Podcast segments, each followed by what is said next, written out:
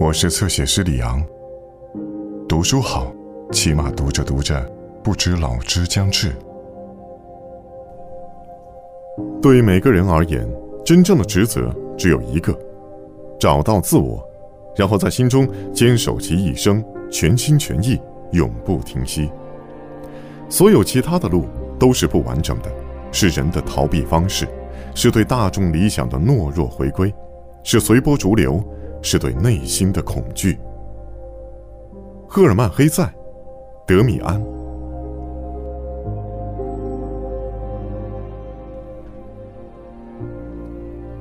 我的故事开始时，我已十岁，正在我所在小城的学校读书。那时的经历便是故事的开端。那时，世界朝我扑面而来，痛苦和惬意的站立叩击着我的内心。隐秘的小巷，明净的房屋和钟塔、钟声、面孔、舒坦暖和的房间，神秘诡异的房间，那里有温馨的亲密，有兔子和女仆的味道，有家用药材和干菜的味道。在那里，两个世界迎面相逢，日和夜从两个极点冉冉升起。一个世界是父亲主持的家，是个亲密的小世界。里面只有我的父母，这个世界的大部分我已熟识，他的名字便是父亲和母亲，爱恋和严厉，模范和学校。这个世界散发着温情的光，清静而整洁。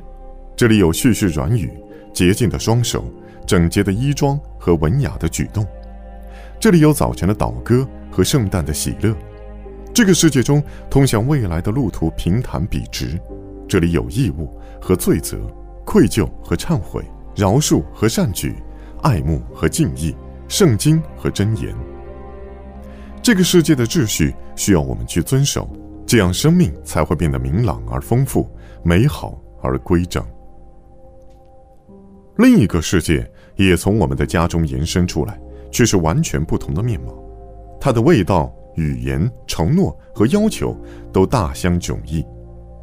第二个世界中有女仆和小工匠，有鬼怪和奇谈，那里留意着无数恐怖却又魅力无穷的神秘事物，有屠场和监狱，醉鬼和泼妇，产崽的母牛和失足的马，有关于偷窃、凶杀和自缢的故事。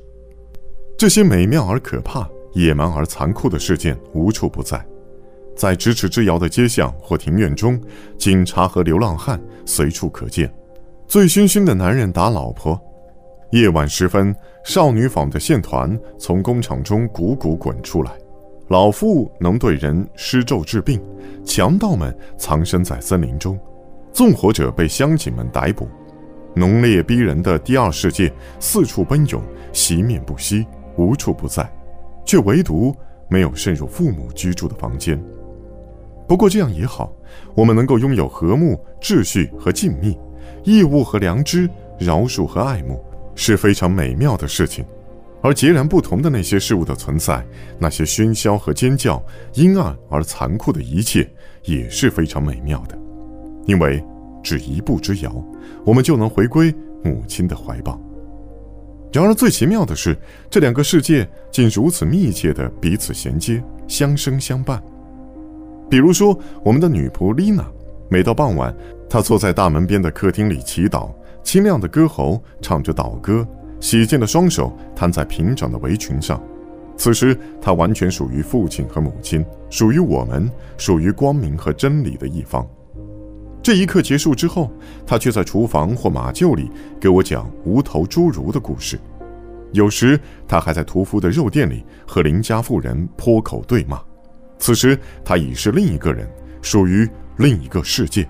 浑身藏着秘密，一切都是这样，尤其在我身上。毫无疑问，我自然站在光明和真理的一方。我是父母的孩子，然而我又无时不在见闻另外一个世界。虽然那里与我如此阴森而陌生，经常唤起我的内疚和惊惧，但我同时也生长在那里。某些时候，我甚至情愿自己活在那个禁忌之国中。每次返回光明的一方时，虽然这一回归是不可抗拒的正道，这里的世界似乎显得更冷清乏味。某些时刻，我明白，我生命的目标便是以父母为榜样，长成光明而纯净的人，成熟和规整的人。然而，在此之前，我还要跋涉一段远路，要上小学、大学，参加各种实习、考试，而这条道路的路边，便是那另一个黑暗的国度。我必须穿越这个世界，一不小心，我就会驻留其中，无法拔身。我心潮澎湃地读过一些故事，故事中的少年遭遇了类似的经历，堕入迷途。此时回归父亲的真理世界，令人感觉如释重负。我觉得这才是唯一的真善之举，是我应谋求的路途。然而，即便如此，那个关于邪道和迷途的故事依然更显诱人。平心而论，失足者的受罚和回归，有时甚至令人心生汗意。人们不会这样说，也不会如此去思考。然而，它依然盘踞在人的心中。埋在情感的深处，是一种微妙的暗示和可能。在我的幻想中，魔鬼可能会在楼下的街面上，或藏头露尾，或以真面示人，或在年末的集市中，或在客栈中。但魔鬼永远不会出现在我的家中。我的姊妹们也是光明世界的一员。我一贯觉得她们离父母更近一些，她们更端庄文雅，也更纯净。当然，他们也有缺陷和瑕疵，但在我看来，他们的问题并非深伏于心，不像我对邪恶之物难以释怀，受其吸引。姊妹们和父母一样，天生受人呵护和尊重。若有人和他们发生争执，事后必然会觉得良心有愧，认为错在自身，需要祈求他们的原谅，因为侮辱他们就意味着侮辱了他们的父母，而他们是备受尊敬的善人。有些秘密，我宁可告诉那些放荡的街头浪子们，也不愿透露给我的姊妹。在好日子里，一切安好，心思端正时，我也喜欢和姊妹们作伴，殷勤相对，表现得乖巧端庄。身为天使，就得这么做，这是我们所知的最高境界。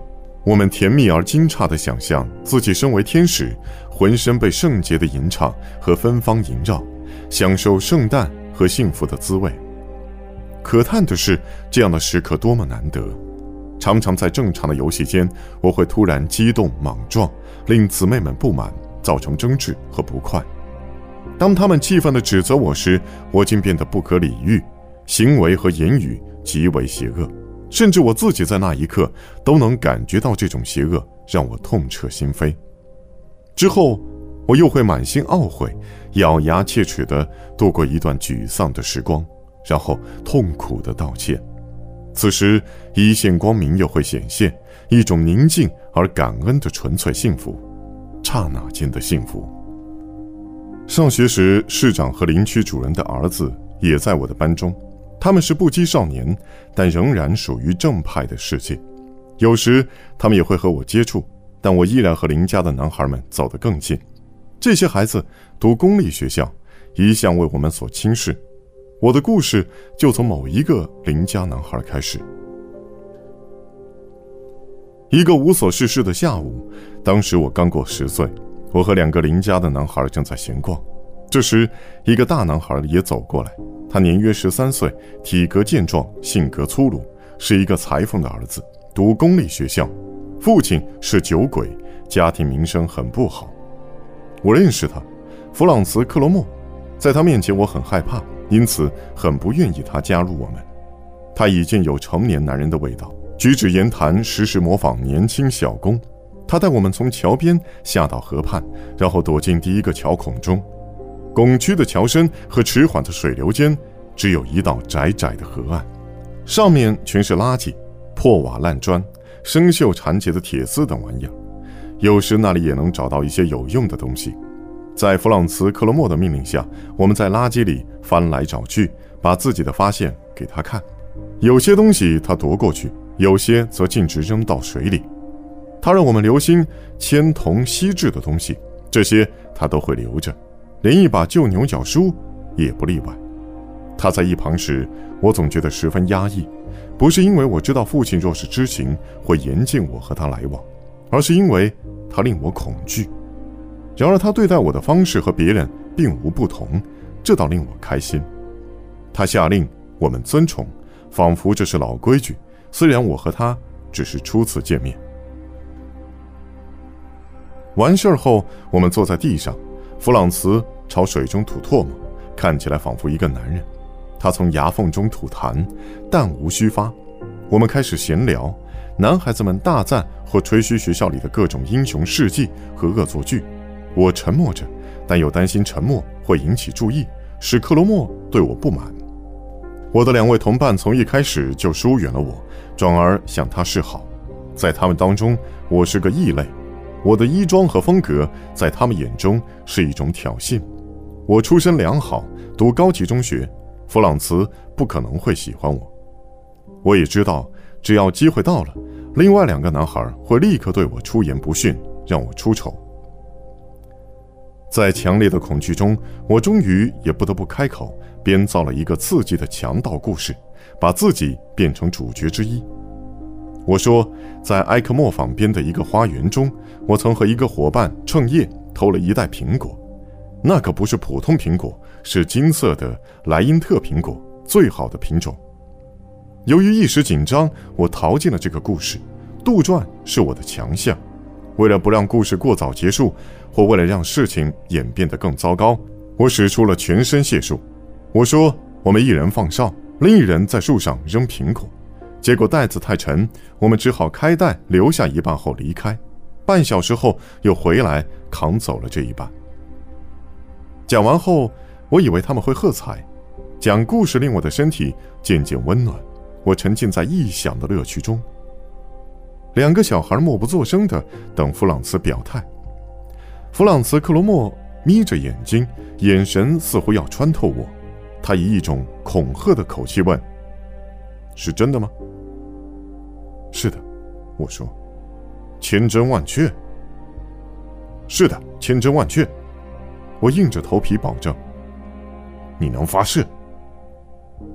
我很害怕，但立即表示肯定。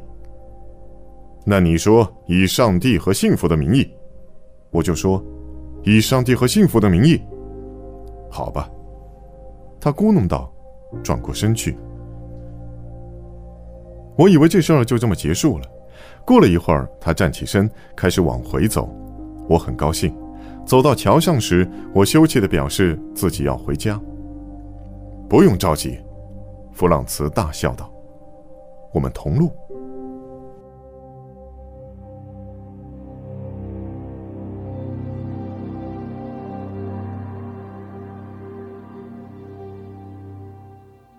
更多精彩内容，请在新浪微博、微信公众号关注“侧写师李昂”。